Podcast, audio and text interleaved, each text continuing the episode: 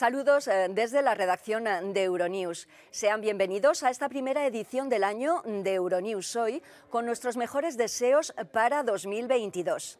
Este lunes 3 eh, de enero comenzamos con la flamante presidencia francesa de la Unión Europea, que empieza con polémica. La bandera europea está en el corazón de la tormenta.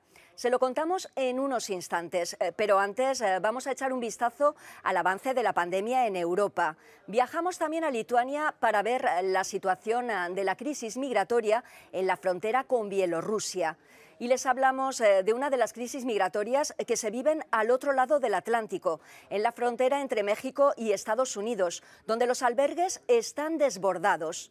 Y allí, en Estados Unidos, hacemos una parada en Colorado. Mientras continúa la búsqueda de desaparecidos por los devastadores incendios, los más de 30.000 evacuados de las localidades de Superior y Louisville se han encontrado con un panorama desolador al regresar a sus casas o lo que queda de ellas. Viajamos eh, también a Costa Rica para alertar de uno de los peligros que está diezmando la población de monos aulladores, una selva tejida por cables de alta tensión. Antes de todo esto, vamos con los titulares.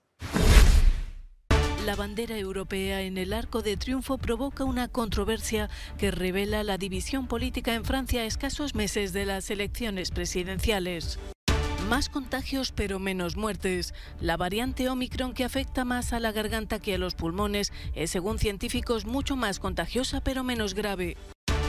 Llamada de apoyo de Joe Biden a Ucrania para reiterar que Estados Unidos responderá con fuerza a Rusia en caso de invasión. Los vecinos hacen balance de daños tras los incendios de Colorado, donde todavía se busca a tres desaparecidos bajo los escombros cubiertos de nieve. La Santería cubana dicta su oráculo para 2022 y pide respeto a la diversidad de pensamiento en Cuba para lograr una convivencia armónica. Polémica en Francia por la bandera azul estrellada europea que colgaba en el arco de triunfo con la llegada del Año Nuevo, todo un símbolo para marcar el inicio de la presidencia francesa de la UE, que ha sido retirado tras las críticas por parte de la oposición y que revelan la división política en Francia a pocos meses de las presidenciales del próximo abril. La ultraderechista Marine Le Pen fue la primera en lanzar la piedra, diciéndose indignada al ver la bandera azul ondeando sobre la tumba del soldado desconocido, lo que consideró una provocación y exigió a Emmanuel Macron restablecer inmediatamente la bandera nacional. Le Pen, que en los sondeos se disputa el tercer puesto con el polemista de extrema derecha Eric Zemmour, llegó a amenazar con presentar un recurso ante el Consejo de Estado. Desde la derecha tradicional, Valérie Pécresse también se sumó a las críticas. La candidata de los republicanos tuiteó: presidir Europa sí, borrar la identidad francesa no. Pécresse, según los analistas, es la rival más peligrosa para Emmanuel Macron. Jean-Luc Mélenchon, candidato de extrema izquierda, criticó a su vez el desprecio por los símbolos de Macron, quien, a pesar de que aún no ha declarado su candidatura, se espera que busque su reelección en abril. Durante una semana, la Torre Eiffel, el Elíseo y otros monumentos del país estarán iluminados con los colores de la bandera de la UE. El presidente Emmanuel Macron ha defendido su objetivo de lograr en los próximos seis meses una Europa más soberana y sostenible. Cambios en la duración de la cuarentena en Francia. El país reduce el periodo de aislamiento para las personas totalmente vacunadas que den positivo. A partir del lunes 3 de enero se reduce de 10 a 7 días para los contagiados con el esquema completo de vacunación en un intento de mantener el funcionamiento de la economía mientras se propaga la variante Omicron. La Asamblea Nacional de Francia además se dispone a votar el cambio del pase sanitario al pase de vacunación.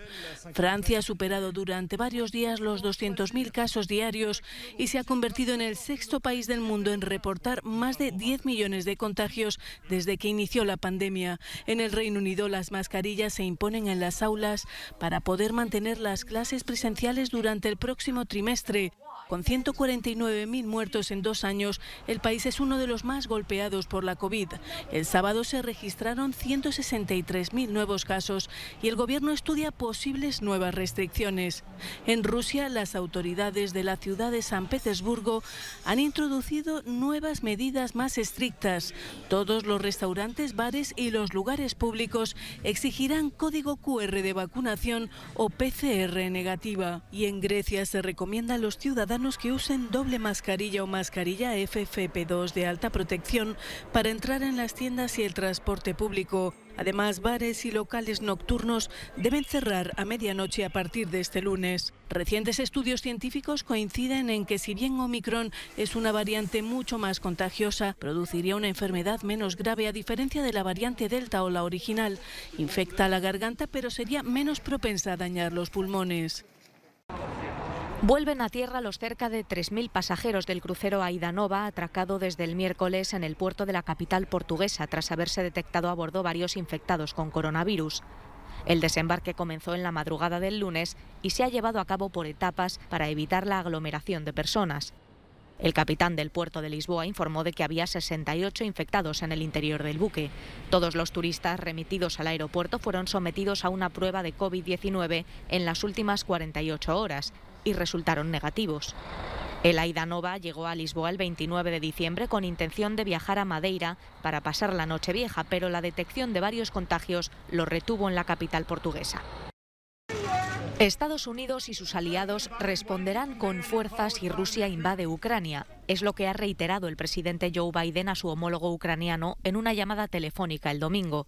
Volodymyr Zelensky reaccionó en un tuit agradeciendo el apoyo inquebrantable a su país. Según dice esta primera conversación del año, demuestra el carácter especial de la relación entre Ucrania y Estados Unidos.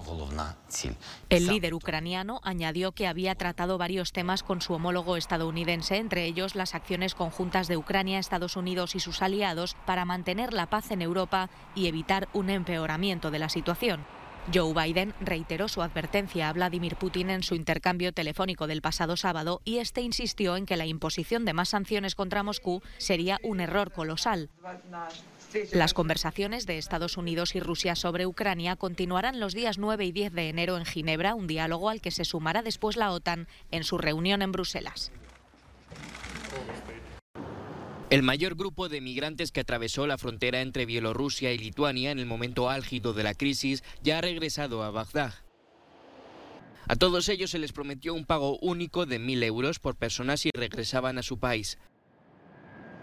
De este modo, 98 iraquíes, según el Ministerio de Interior de Lituania, han regresado voluntariamente. Calculamos cuánto nos cuesta un migrante. El coste básico de mantener a un migrante es de 11.000 euros. Evidentemente es mucho más rentable para nosotros ofrecer una cantidad para comprar un billete u organizar un vuelo y así tener menos dificultades y problemas. Desde el comienzo de la crisis migratoria, Vilna ha expulsado a más de 500 inmigrantes llegados de territorio bielorruso. Más de 3.000 personas permanecen en centros de refugiados lituanos. Tenemos que empezar a pensar en qué haremos cuando se acabe la estancia en los centros de refugiados. Hablar de integración. De lo contrario, intentarán llegar a otros países europeos. Polonia, Letonia y Lituania, al igual que la UE, Estados Unidos y otros países, acusan al gobierno de Alexander Lukashenko de utilizar a los inmigrantes ilegales para resolver problemas políticos. Minsk y Moscú, por su parte, responsabilizan a Europa de la crisis y del destino de los refugiados. Según la Cruz Roja bielorrusa, solo en el centro de acogida temporal Brudki hay unos 600 extranjeros que esperan a entrar en la UE. En la frontera entre México y Estados Unidos, los albergues están desbordados. El incremento rápido en la llegada de migrantes, en su mayoría haitianos, ha roto todos los esquemas. Lo que no sabíamos es que iban a llegar tan tantos y tan pronto. Es por eso es, lo que nos toma eh, desaprevenidos, eh, pero ahí vamos. Solo en la localidad de Mexicali han tenido que abrir otros dos albergues la última semana de diciembre. Las autoridades municipales ya atienden a más de 1.300 haitianos y señalan que aún hay varios miles que actualmente se encuentran en la frontera. Piden ayuda a los vecinos para tratar de atender a todos.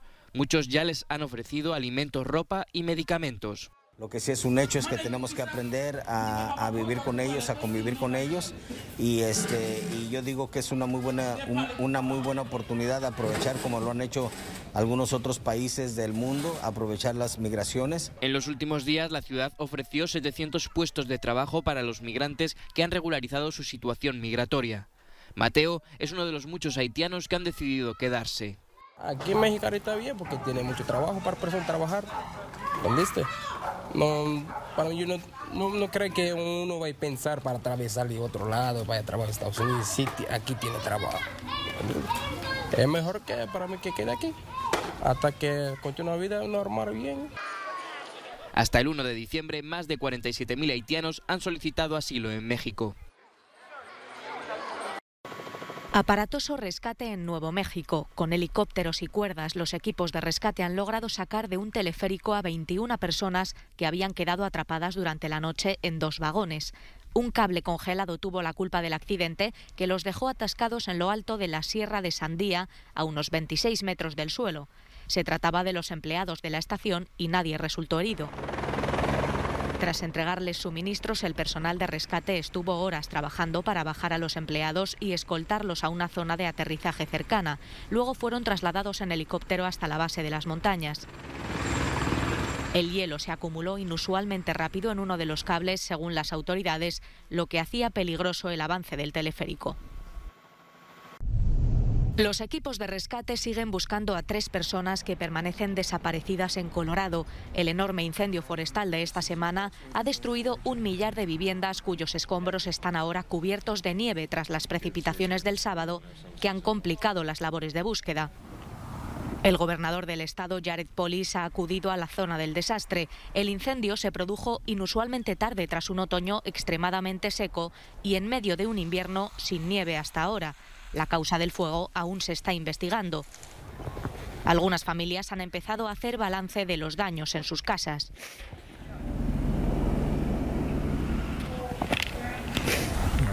El parque infantil está justo al final de la calle.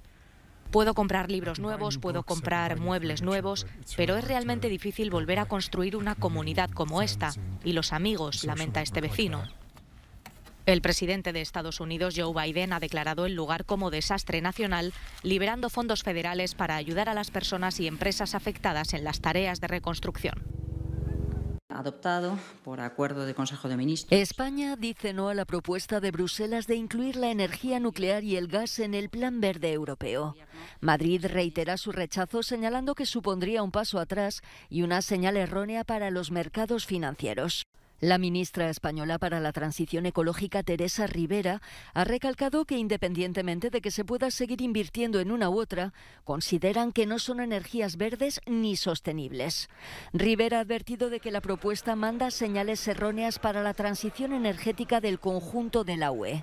España, que quiere alcanzar la completa desnuclearización en 2035 y apuesta por las renovables, admite que tanto la energía nuclear como el gas natural tienen un papel en la transición energética, pero limitado en el tiempo, por lo que deben tratarse aparte y no como verdes. España no está sola. Alemania y Austria también han rechazado la propuesta de la Comisión Europea. Vuestro apoyo traspasa los muros de la cárcel. Con estas palabras, Patrick Saki, el joven egipcio estudiante Erasmus en Italia, daba las gracias a compañeros y profesores de su universidad en Bolonia. Saki pasó 22 meses detenido en Egipto, acusado de difundir noticias falsas, incitar a protestar e incitar a la violencia y a cometer delitos de terrorismo. Desde el confinamiento a principios de 2020, cuando sus profesores abrieron una cuenta de correo electrónico para mantener viva la campaña de apoyo, han llegado más de mil cartas. Lo que ha colpito de esta vicenda es la absoluta espontaneidad. Lo que nos conmovió es la absoluta espontaneidad y la unanimidad de los sentimientos que Patrick suscitó no solo en estudiantes y profesores, sino también en cualquier tipo de ciudadano, en Italia y en todo el mundo.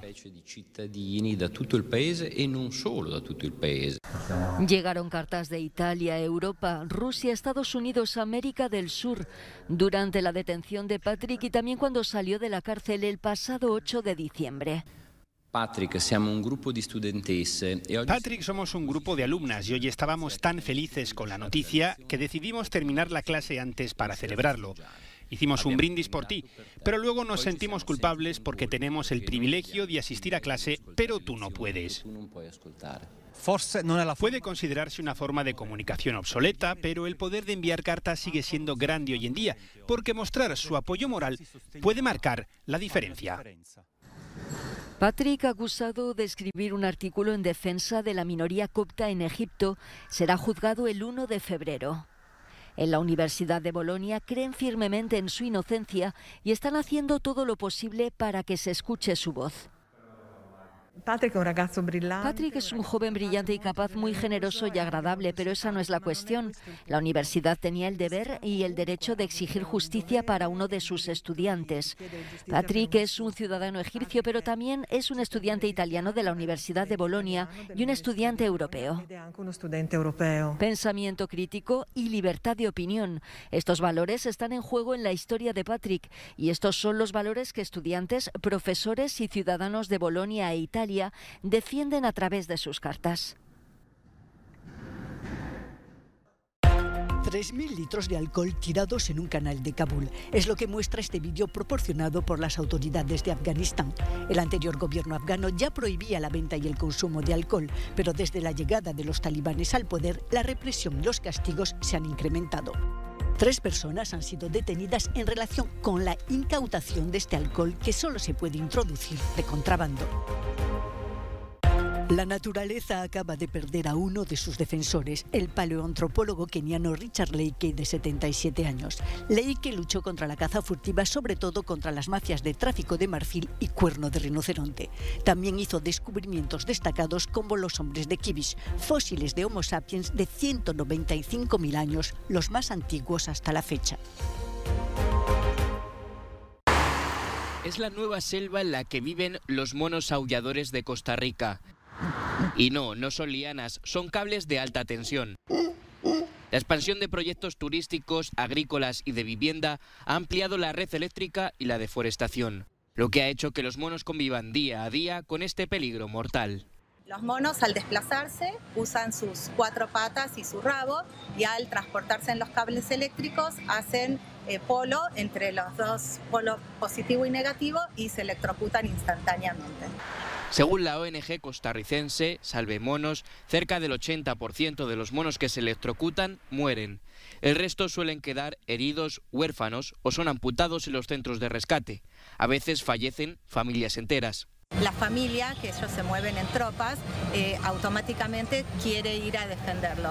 Y cuando lo va a defender, muchas veces se electrocutan dos, tres o cuatro monos en el mismo momento. Además, la masacre puede ser aún mayor si muere un macho alfa.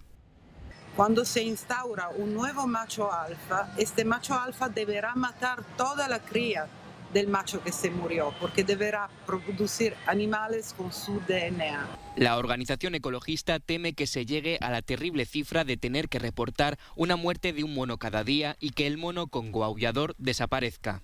Por eso reclaman que se incentiven medidas como la construcción de pasarelas, la reforestación o se mejore el cableado.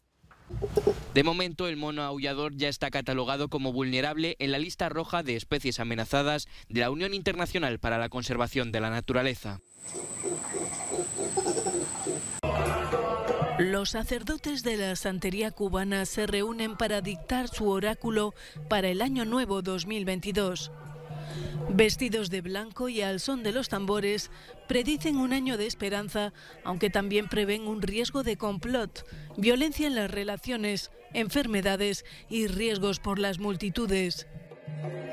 Además, piden respeto a la diversidad de pensamiento para lograr una convivencia armónica en la isla, aunque sin hacer referencia a las históricas protestas del pasado 11 de julio, que dejaron un muerto, decenas de heridos y más de 1.300 detenidos. El país vive su peor crisis económica en casi 30 años, con una grave escasez de alimentos y medicinas. No es catástrofe como pero sí incremento las muertes. Sí incremento las muertes. Es una realidad. Nosotros de forma vulgar y popular le llamamos con el signo de la tumba fría. Es preocupante. Este signo es preocupante. La santería, que mezcla el catolicismo con la fe tradicional africana yoruba, es seguida por muchas personas en Cuba, donde casi un tercio de los 11.200.000 habitantes son afrodescendientes. El año 2022 estará gobernado por el Orisha o Batalá, creador de la tierra y de los pensamientos que en sincretización cultural es identificado con la Virgen de las Mercedes. Los babalaos o sacerdotes de la religión lucumí escriben las predicciones de Ifá en una gacetilla conocida como la letra del año, una tradición con casi 200 años en Cuba. Suaves temperaturas de más de 15 grados en Italia que animan a ir a la playa, a la terraza y a dar una vuelta cerca del mar. Los sicilianos han aprovechado los primeros días del año para tomar el sol y disfrutar de un primer chapuzón con la idea de eliminar cualquier rastro malo de un 2021 condicionado por la pandemia. Necesitábamos quitarnos las malas energías y lo hicimos literalmente. Un buen comienzo para 2022. Sí, absolutamente. Hay que hacer alguna locura, sobre todo en familia. Eso es lo más importante. Tiempo excepcionalmente agradable también en París, donde muchos aprovecharon para dar una vuelta en bicicleta o dar un paseo por la orilla del río Sena. Hace buen tiempo, para comenzar el año tenemos un bonito sol, tenemos una hermosa vista, tenemos el Sena, podemos disfrutar. Es un poco como si nos escapáramos de París por un rato. Las suaves temperaturas también se notaron al sur de Francia, donde el mercurio llegó a alcanzar los 19 grados. En la cuenca de Arcachon, muchos aprovecharon para ir a la terraza, dar un paseo cerca del mar o tumbarse en la arena. Esto ha sido todo. Gracias eh, por su compañía. Euronews Hoy vuelve mañana. Les dejamos con imágenes que nos llegan desde Boston, en Estados Unidos, de una tradición que se extiende por todo el globo comenzar el año con un chapuzón. Hasta mañana.